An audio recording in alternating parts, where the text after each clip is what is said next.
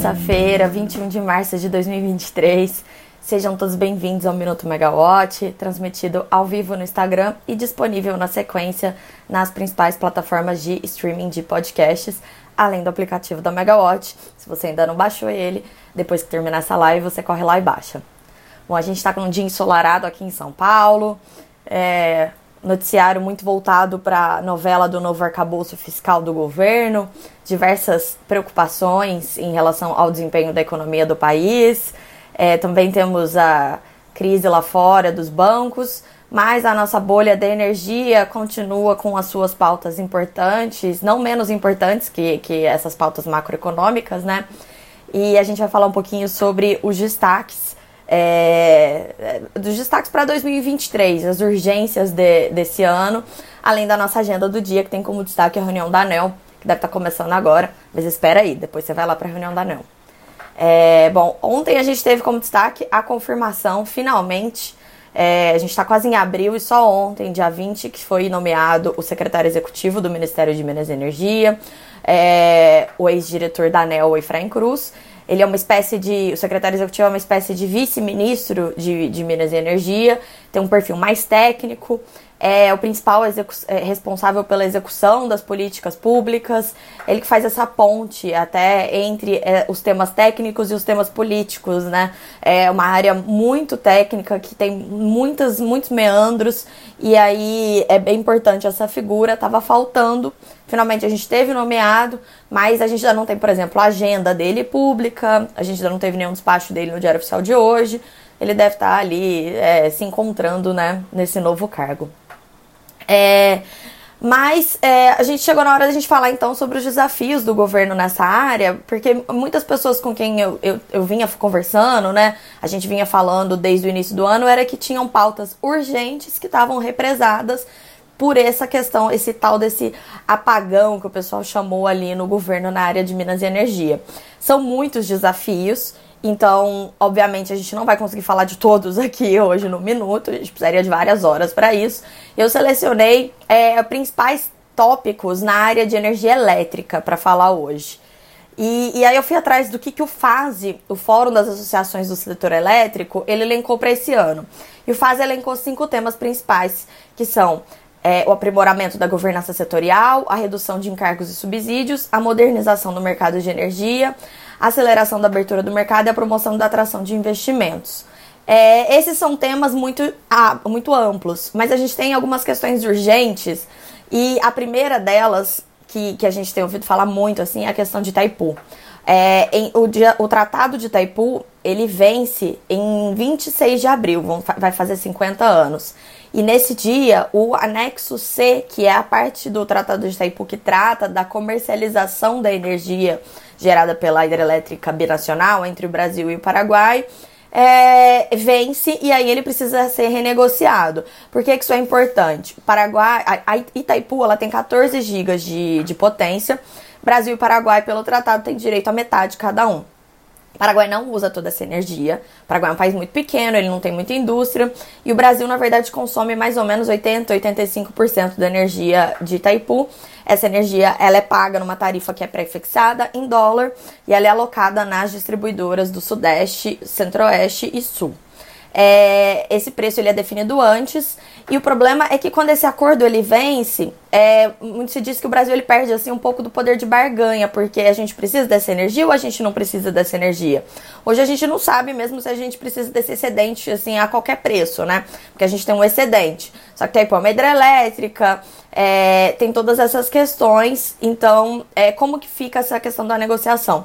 Eu lembro até que é, faz muitos anos já, assim, desde 2017, 2018, o pessoal já falava da iminência da negociação, da necessidade de negociação do acordo, como isso era importante. Só que esse assunto foi acabando sendo um pouco protelado, questões políticas. É, eu lembro que em outubro de 2021 eu fui lá em Itaipu e na época o diretor-geral do lado brasileiro era o general João Francisco Ferreira e ele falou assim que as negociações poderiam acontecer a partir de 2023, não até 2023, não tinha tanta pressa. Não sabemos se é bem assim, porque na semana passada, quando teve a cerimônia de posse do novo presidente, o Enio Verri, ele deu uma entrevista para a Folha de São Paulo e ele falou que a tarifa de Itaipu provavelmente vai subir, que a tarifa desse ano de 16 é, dólares por quilowatt, mais ou menos, ela foi anunciada de forma unilateral pelo governo Bolsonaro.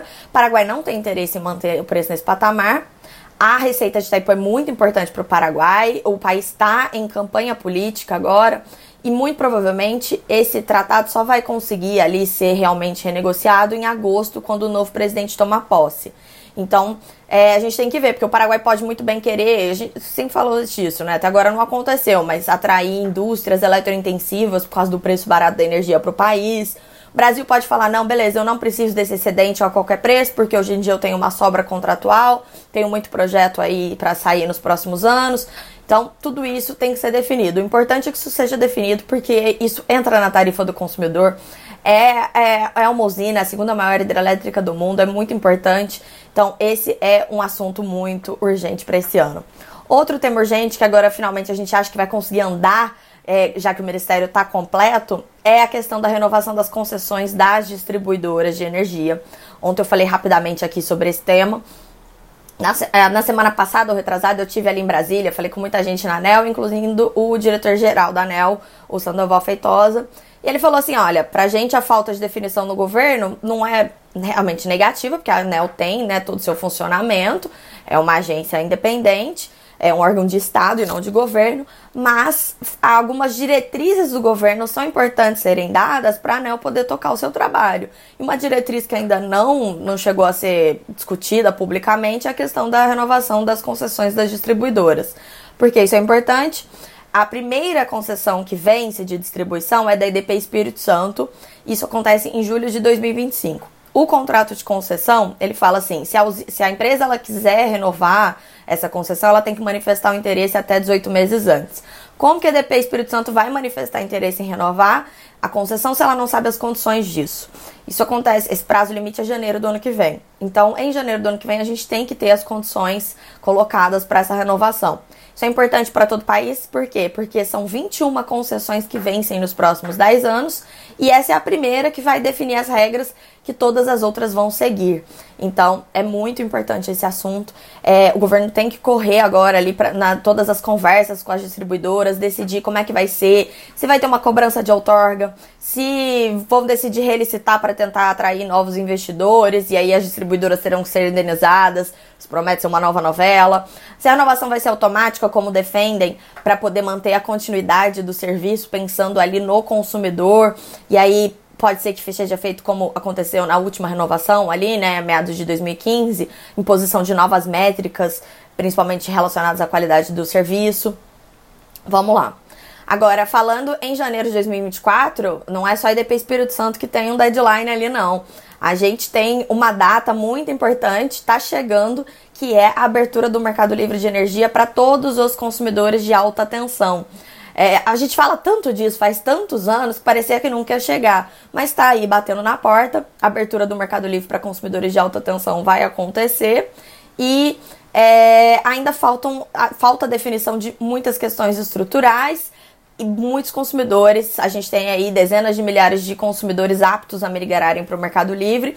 Isso exige muitos aprimoramentos na segurança do mercado. Isso a CCE e a ANEL estão conduzindo, né? Elas têm essa agenda da segurança do mercado também está andando bem devagar, mas está andando pelo menos. Mas também temos a questão do comercializador varejista que precisa ser fortalecido. A gente tem a questão da tarifa que hoje não é binômia. É, a gente tem toda a questão de que quem migra hoje para o Mercado Livre, é, em grande parte, vai para fugir de custos do mercado cativo. E aí quem fica no mercado cativo é, o consumidor residencial, eu e você, a gente vai pagando mais caro porque o bolo vai aumentando. Isso é o que o pessoal chama de espiral da morte. Como impedir isso? E aí a gente tem uma série de medidas estruturais que já foram debatidas exaustivamente ali desde a tal da CP33 em 2016, 2017 começou esse debate todo, né? E, e, isso culminou ali no projeto de lei 414 e o projeto de lei 414 ainda está parado. Qual que é a situação hoje do 414, que trata aí dessa questão né, da abertura do mercado livre, de toda a modernização do setor de energia? É, o 414, ele tinha como ministro relator o Fernando Coelho Filho, é, que já foi ministro de Minas e Energia, né, é um dos nomes mais queridos do setor elétrico. É, o ministro, ele, o ex-ministro Fernando Coelho Filho, ele deixou a relatoria do projeto em 31 de janeiro, porque foi quando acabou a legislatura dele. E aí a comissão especial teve que ser desfeita. A nova legislatura tomou posse em fevereiro, né? O deputado Fernando Coelho Filho também. E aí é, em 8 de março, agora recentemente, o presidente da Câmara, o Arthur Lira, ele determinou que a comissão especial para analisar a matéria em regime de prioridade seja recriada. É, na prática, isso quer dizer que o Fernando Coelho Filho vai voltar, ainda não foi oficializado isso, mas é, é o que se diz nos bastidores. E, e, aí a gente volta naquela expectativa de será que pautam, será que não pautam? Qual vai ser o relatório final? Como que vai ficar o texto? Vai ter mudança em autoprodução? Vai ter mudança no prazo de abertura do mercado? Enfim, toda aquela questão volta de novo. É, bom, a gente tem ainda um assunto muito importante para finalizar aí os nossos destaques desse ano, é que é um, a questão do excesso de projetos de geração. Olha que problema bom que a gente tem no Brasil, né? No, de geração renovável ali no Nordeste. E isso é um problema por quê? Porque a gente não tem transmissão para toda essa energia que vai ser gerada. A gente tem um congestionamento na transmissão da energia. É, de forma estruturante, o governo está preparando né, leilões com novos bipolos que vão reforçar o escoamento da energia do norte e do nordeste para o sudeste e sul, que são as regiões que concentram a maior parte do consumo de energia do país. Mas a gente tem aí muitos e muitos gigas é, em projetos de renovável no nordeste que ainda não tem nem outorga. Por quê? Porque a gente ainda não definiu como que vai ser a prioridade do acesso à transmissão. É, o governo ele abriu em dezembro uma consulta pública para discutir o leilão de margem de escoamento. Essa consulta pública ela foi encerrada em 23 de janeiro desse ano, mas ainda não temos nenhuma conclusão sobre isso. E até o começo do ano a gente tinha notado que a ANEL tinha reduzido o ritmo de outorgas e de concessão de, de DROs ali para os novos projetos renováveis. É, parecia que tinha sido por causa disso, né? Você tem muitos projetos, como é que você vai definir quem que vai ter direito ao outorga ou não? Só que agora nas últimas semanas ela voltou a aprovar muitos novos projetos de geração, enquadrando eles ali em regimes prioritário, é, em regime de, de incentivos, né? Então, é, fica a dúvida de quando que isso vai ser finalmente resolvido, quais projetos vão ter ou não acesso à rede. Por que, que isso é urgente? Mais uma vez, a gente teve aquela lei que definiu o fim do direito ao desconto para fontes incentivadas. As fontes incentivadas, elas têm ainda, né, assim, quem está em vigor, direito a um desconto nas, nas tarifas de transmissão e distribuição. Isso deixa o projeto muito mais competitivo, mas é um subsídio que é pago pelos outros consumidores. Aí colocar, colocar aquele prazo. Março do ano passado foi o prazo limite para pedidos de outorga como incentivados. Só que os processos que foram, os projetos que tiveram outorga solicitada e ainda não foram os projetos esses pedidos ainda não foram apreciados, ainda podem ser viabilizados. E aí o prazo que vai correr para a construção é maior ainda. Então isso faz o quê? Ele adia o momento em que a gente não vai ter novos projetos com desconto entrando em operação, adia o momento que a gente vai acabar finalmente de pagar esses subsídios. E ainda se fala muito no setor sobre um tal do dia do perdão que seria. É, é um waiver que está sendo defendido aí por grandes geradores para viabilizar os empreendimentos de geração. Então vamos acompanhar para ver como que isso acontece. É, bom, é, esses são alguns destaques ali que a gente selecionou com base em todas as conversas que a gente tem com o pessoal, mas eu gostaria de convidar todos os nossos leitores da Megawatt a também mandarem as suas sugestões, quais pautas vocês acham que são mais importantes aí, para a gente ir construindo todo o nosso é, noticiário em torno do que, que é mais relevante para todos vocês. Falar sobre a agenda do dia rapidinho, então, reunião ordinária da diretoria da ANEL é, já tá, provavelmente já está rolando. É, ela está realmente, relativamente curta em comparação com reuniões passadas. Ela tem 43 processos, mas só quatro processos estavam definidos para deliberação em diretoria. Isso pode ter mudado já se algum processo for retirado de pauta, se houver pedido de destaque de algum processo do bloco.